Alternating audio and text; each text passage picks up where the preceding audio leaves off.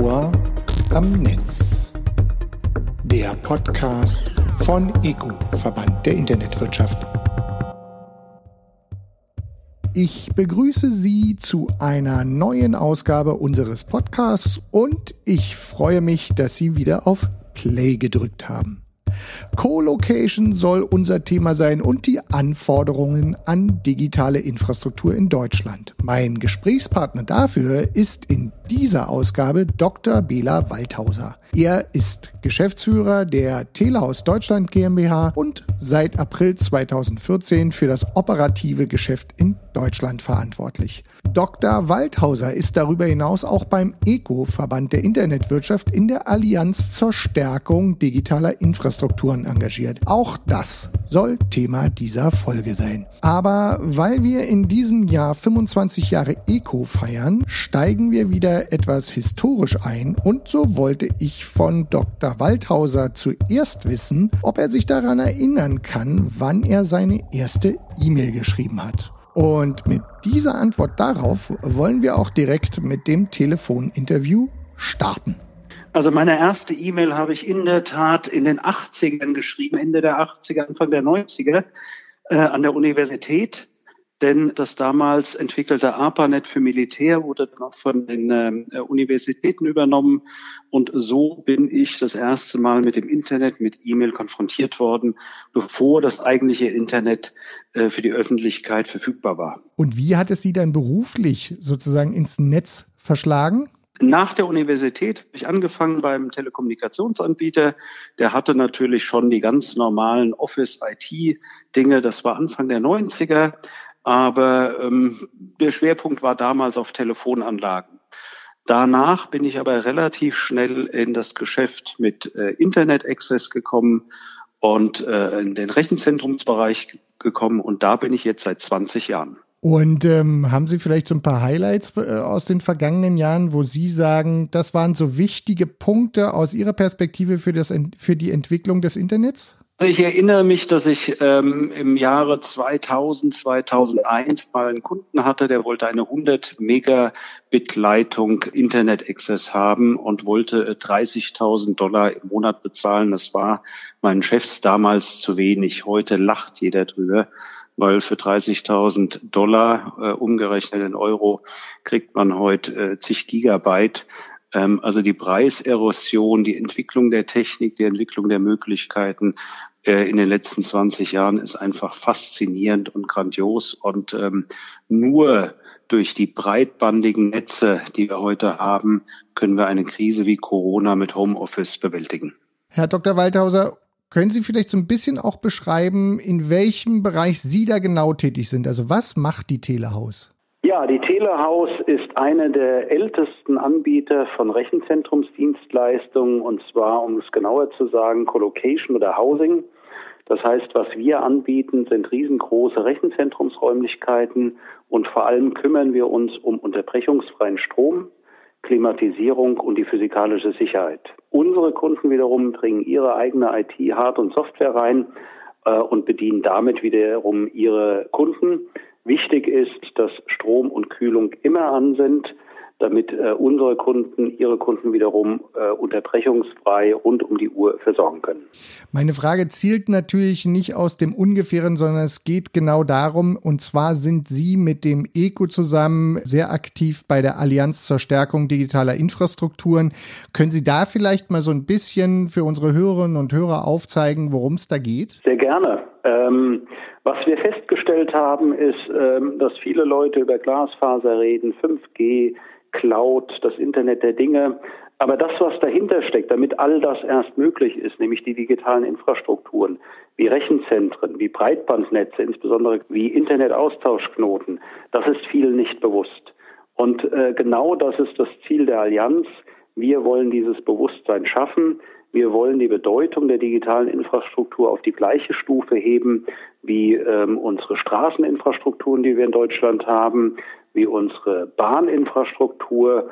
Und äh, manchmal sage ich ein bisschen flapsig, äh, manchmal habe ich das Gefühl, dass jede Provinzhauptstadt ihren eigenen Flughafen hat, aber um die digitalen Infrastrukturen kümmert sich keiner und die Bedeutung ist nicht bewusst. Die Bedeutung, die die digitalen Infrastrukturen für die Bundesrepublik Deutschland als Wirtschaftsstandort haben. Haben Sie da eventuell ein Beispiel, an dem man das vielleicht für die Leute da draußen ein bisschen plastisch machen könnte? Das ist eine ganz einfache Geschichte. Wir haben die mit die höchsten Strompreise in ganz Europa was zur Folge hat, dass äh, viele Rechenzentrumsanbieter, Rechenzentrumsanwendungen ins Ausland abwandern.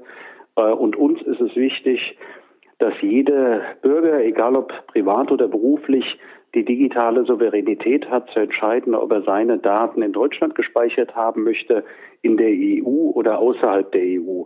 Dazu ist es aber wichtig, dass wir massiv die Kapazitäten ausbauen, denn der Bedarf an Rechenzentrumskapazitäten, an Breitbandnetzen, an Internetaustauschknoten wächst ständig und exponentiell und wir stehen gerade erst am Anfang der Digitalisierung. Das heißt, mit den Stichworten, die ich vorhin gebracht habe, ob das das Internet der Dinge ist, Smart City, Smart Home, Smart Factory, wird der Bedarf an digitalen Infrastrukturen, an digitalen Dienstleistungen nochmal deutlich zunehmen. Was kann die Politik vielleicht an der Stelle leisten, um die Situation nachhaltig zu verbessern? Also uns geht es äh, nicht um Fördermittel. Die digitalen Infrastrukturen sind zu großen Teilen profitabel. Das heißt, da brauchen wir nicht unbedingt Fördermittel. Wir brauchen die Rahmenbedingungen dafür. Als Beispiel hatte ich vorhin die Strompreise erwähnt. Die sind viermal so hoch in Deutschland wie in Skandinavien. Deswegen ist es kein Wunder, dass viele Rechenzentren nach Norwegen, Schweden, Finnland, Dänemark, Island abwandern. Also hier muss was getan werden. Nicht nur das produzierende Gewerbe sollte von der EEG-Umlage entlastet werden, sondern auch die digitalen Infrastrukturen. Dann ein ganz wichtiger Punkt sind Glasfaserinfrastrukturen. Wir haben viel zu lange auf das gute alte Kupfer gesetzt. Wir stehen, was äh, Fiber to the Home, Fiber to the Building angeht, also Glasfaser in die Gebäude rein, stehen wir an vorletzter Stelle in der gesamten EU. Hinter uns ist nur Österreich. Und äh, da muss dringend was getan werden.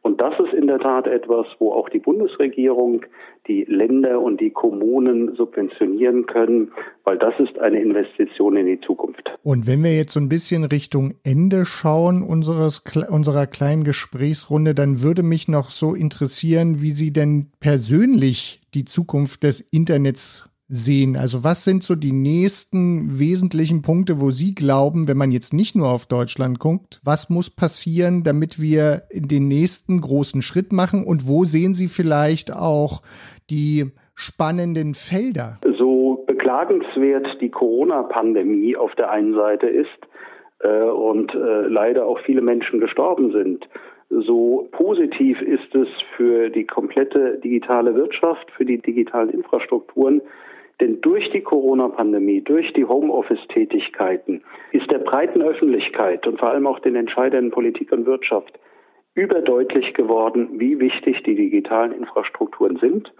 Das heißt, das, was wir als Allianz zur Stärkung digitaler Infrastrukturen in Deutschland zwei Jahre lang gemacht haben, äh, ist in den letzten Monaten sehr plastisch hervorgetreten, sehr plastisch dokumentiert worden und vor allem ist ganz klar geworden, dass man viele Dinge mit den digitalen Infrastrukturen machen kann. Ich glaube, es ist jedem klar, dass nach Corona nicht so sein wird wie vor Corona.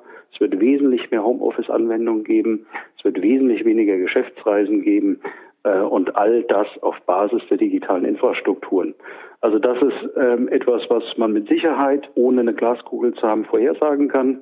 Weitere Punkte ist, wir hatten die Buzzwörter schon angesprochen, Smart Home, Smart City, Smart Factory. Alles steht erst am Anfang, 5G steht erst am Anfang. Auch da sehe ich in den nächsten Jahren erhebliche Fortschritte und wir werden ein Mehr an Digitalisierung erleben, vor allem weil durch Corona auch die Bereitschaft da ist, das zu akzeptieren und man die positiven Seiten sieht. Sie haben jetzt auch Smart Home erwähnt, Sie haben die Corona-Krise erwähnt. Ganz zum Schluss stelle ich mir so ein bisschen die Frage, was hat sich denn bei Dr. Waldhauser persönlich in diese Richtung entwickelt und auch vielleicht verändert? Ähm, also wie der Zufall will, habe ich gerade zu Hause renoviert und habe mir das ein oder andere Smart Home Gerät gekauft Und ich genieße es, dass ich äh, von über mein Smartphone informiert werde, wenn der Trockner im Keller fertig ist und ich dreimal runterlaufen muss. Es gibt natürlich andere Dinge, die sind Schnickschnack.